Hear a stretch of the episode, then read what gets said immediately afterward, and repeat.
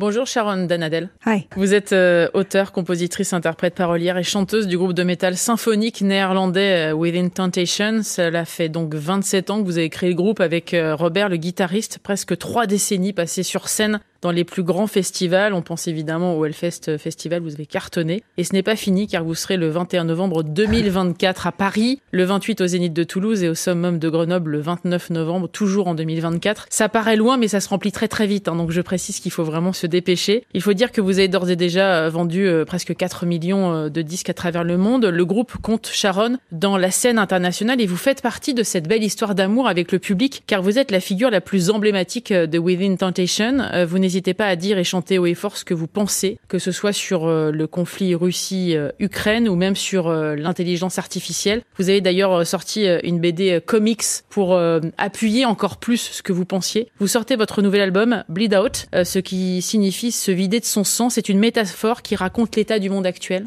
Sharon? It is. It is very much inspired Oui, by on peut s'être inspiré everything par going on euh, in the tout ce world qui se right passe dans le now. monde en ce moment, bien sûr. Bleed out is a metaphor for us. Bleed out, saigner, c'est uh, une of métaphore pour nous. um, are les gens qui nous inspirent à écrire, on, on essaie de chanter d'action. Je now peux pas prendre la vie telle qu'elle existe aujourd'hui. Et, rester sans rien dire, il faut que j'ouvre la bouche et que j'essaye de faire tout ce qui est en mon pouvoir pour faire le monde un endroit meilleur que ce soit en Ukraine, en Iran. Et voilà, il faut se lever et se battre pour un meilleur futur. Alors Bleed c'est le, titre évidemment de l'album, c'est aussi une titre, le titre d'une chanson. Euh, Vous évoquez le sort de celles qui se battent pour leurs droits en Iran. Euh, C'est très important de, préciser euh, qu'elles sont soumises aux traditions vestimentaires euh, musulmanes, privées de voyager seules de certains événements publics et bridées par des lois patriarcales. Depuis la mort de l'étudiante Massa Amini, les femmes tentent de briser le carcan. Elles sont le moteur hein, d'une révolte qui est plus que nécessaire et, et dangereuse finalement pour leur vie. Le port du hijab est obligatoire et c'est soit le voile, soit la prison. Cette prise de parole en chanson, est-ce qu'elle n'est pas là aussi pour ouvrir le débat, pour euh, que les personnes qui vous écoutent prennent davantage conscience qu'il faut être derrière ce genre de cause? Yeah, exactly. It's very Oui, important. exactement, c'est uh, très important. it's, Et je uh, crois que c'est notre euh, toute petite contribution à ce débat de garder le, le sujet vivant parce que it souvent passes c'est aux infos pendant deux semaines et to puis ça such- passe. Il y a to un tel impact de voir, des femmes si courageuses dans un régime qui nous contrôle autant et si autoritaire. Mais il y a même des hommes, d'ailleurs, il n'y a pas que des uh, femmes, yeah, il y a that toute une génération qui veut plus de liberté, keeping ça the nous inspire à écrire, donc euh, ça nous permet de garder le débat ouvert et de, voilà, de faire en sorte qu'il ne s'arrête pas et qu'il ne s'éteigne pas. C'est quoi la liberté pour vous, Sharon?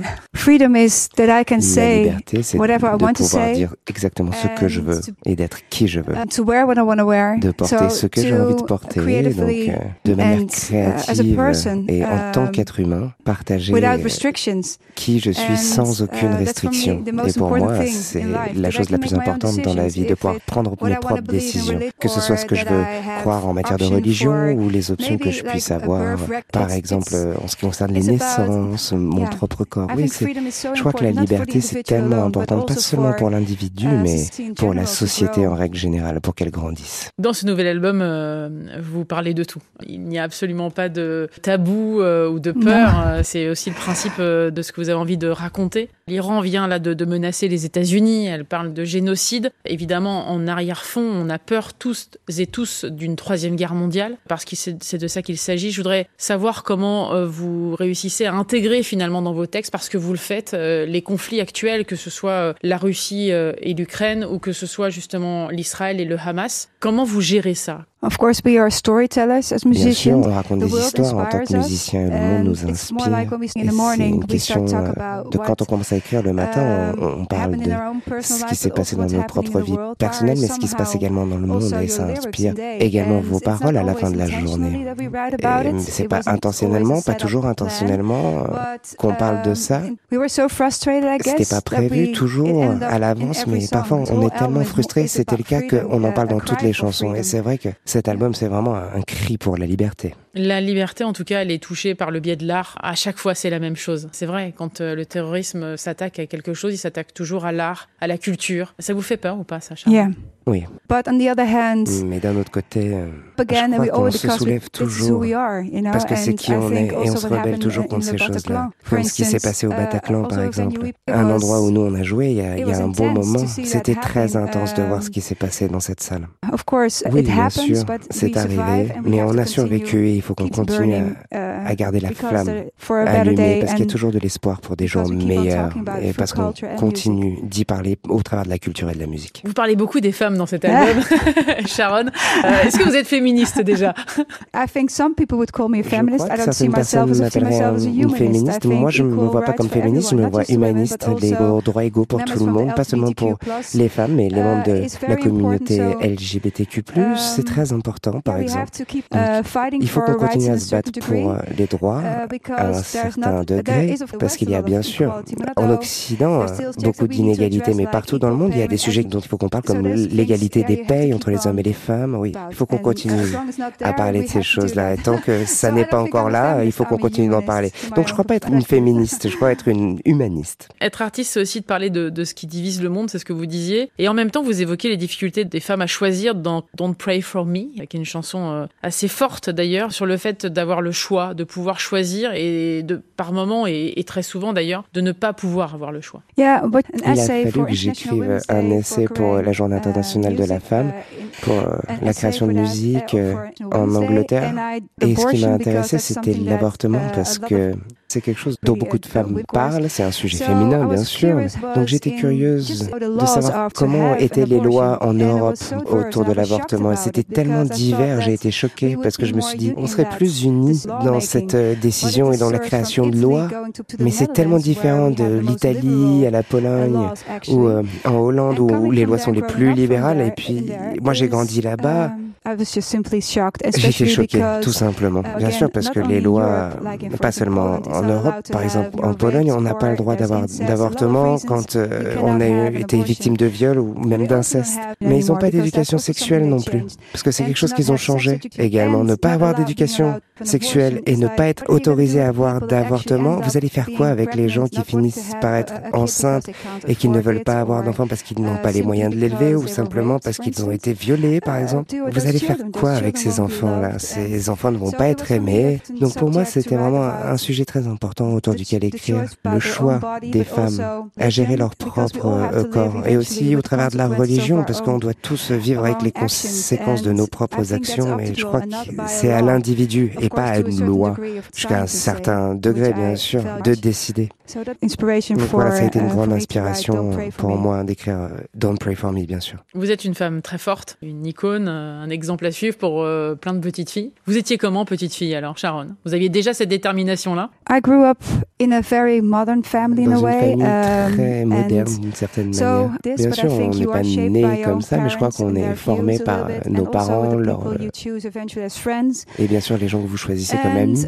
J'ai vécu dans beaucoup de pays également, comme au Moyen-Orient, par donc j'ai vu les différences entre comment les filles et les garçons étaient euh, traités et vus, pas de manière mauvaise. Je ne crois pas que les filles soient maltraitées, mais il y a une différence dans le traitement et les opportunités qu'ont les garçons et que les filles n'ont pas. Oui, ça a formé ma manière de regarder et de voir le monde, en tout cas, et certaines choses dans la société. Qu'est-ce qui doit changer alors, Sharon, selon vous? Quel est le plus important? Je crois qu'on devrait être vu comme égaux de toutes les manières, la paix, la manière dont on traite les gens. Je crois que c'est ça qui est le plus important pour moi en tout cas, qu'il y ait de la justice en fait dans la manière dont on traite les gens, que les femmes aient les mêmes opportunités ouais, les mêmes opportunités. Je crois que c'est ce qui est le plus important. Quand on voit une fille qui puisse inspirer d'autres filles, par exemple, euh, comme dans certains emplois, il faut qu'on donne plus de puissance aux femmes. Comme ça, on verrait plus de femmes s'élever et faire les mêmes choses et on deviendrait mécaniquement plus égaux. Donc euh, voilà, il faut laisser une chance aux hommes à ce qu'on devienne plus égaux.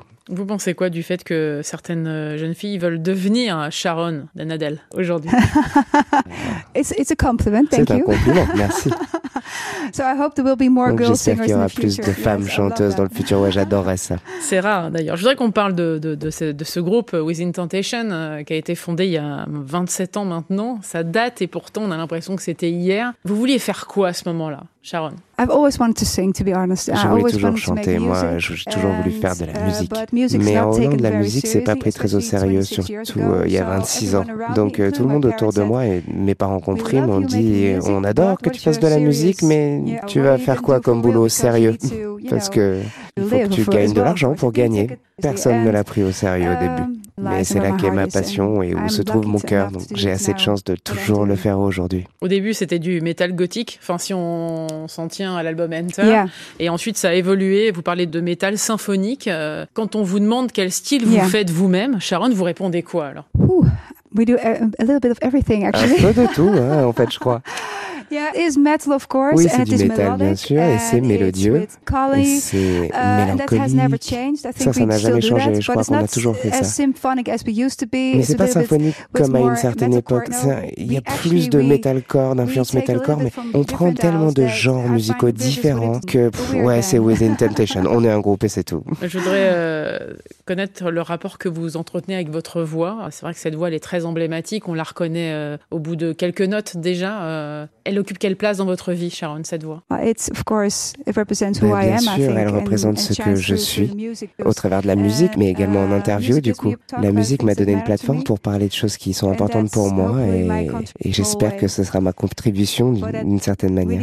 Mais ça m'aide à, à, gérer la vie. Je suis contente de pouvoir faire ça parce que c'est la meilleure manière que j'ai de, de gérer ma frustration quand je regarde les infos tous les jours et puis de le transformer en quelque chose de magnifique. Et la musique, pour moi, c'est la meilleure manière de toucher les gens. Comment vous avez vécu euh, cette ascension euh, Parce que très rapidement, vous êtes monté euh, au niveau des charts. Il y a eu Enter, et ensuite il y a eu Ice Queen, cette chanson qui a vraiment commencé, qui finalement qui a ouvert la porte à cette notoriété et, à cet amour du public, inévitablement, avec des albums qui ont suivi The Silent Force, par exemple, qui est devenu numéro un très très vite hmm. chez vous et pas que. Après, ça a dépassé les frontières. Comment vous avez vécu cette notoriété, Sharon? Well, you know, um, il n'y a pas eu juste un moment. Ça a grandi graduellement avec chaque album, je um, crois. Surtout sur le deuxième album. On a eu 3-4 ans entre le premier et le deuxième, et, et ça a vraiment été un gros succès dans l'underground, mais avec le sur le premier et au deuxième album, on a un succès plus mainstream et les portes se sont ouvertes. Donc on a eu une chance de grandir là-dedans. Il y a des gens avec la première chanson, et ils sont devenus connus dans le monde entier. Nous, on a dû travailler vraiment pour ça. Donc, ça nous a aidé à grandir dans une certaine position et à connaître les fans et à avoir de plus en plus de fans et des gens qui nous reconnaissent. Moi, je pense que c'est une meilleure manière parce qu'on peut facilement se perdre dans le succès. Un succès trop rapide, trop énorme. Le fait que les gens vous connaissent et qu'ils veulent quelque chose de vous, on peut se perdre. Je crois que je suis content qu'on ait grandi de manière graduelle. Parlez-moi de la scène, Sharon, parce que c'est aussi euh, une énorme partie de la personnalité de ce groupe, Win Temptation, et de la vôtre aussi par la même occasion. Il y a eu Festival, euh, qui est quand même un festival euh, hors ah, norme, inévitablement. Là, je voudrais que vous me parliez de ce moment où il y a une fusion entre vous et le public. That's the best thing there is. c'est le meilleur truc qui existe. Et le Hellfest, c'était vraiment un des plus grands moments de cette année. Si ce n'est pas le premier, j'adore ce festival. Et ce qui s'est passé cette fois, c'était uh, vraiment magique pour nous. On a joué juste après Iron Maiden, les, les gigantesques Iron Maiden. Iron Maiden. On s'est dit, est-ce que les gens vont rester? Et ils sont restés. Et donc, on était vraiment contents de, de voir autant de gens. Et ça a été vraiment le meilleur show pour nous cette année. Bon, un mot sur le public français quand même, parce que vous revenez en 2024. Il y a trois dates déjà et je pense que ça risque de gonfler. On verra ce que vous allez faire, mais vous serez le 21 euh, novembre 2024 euh, à Paris. Ensuite, vous serez à Toulouse, puis à Grenoble le 29. Le public français, il est différent. It is very passionate. Oui, très passionné.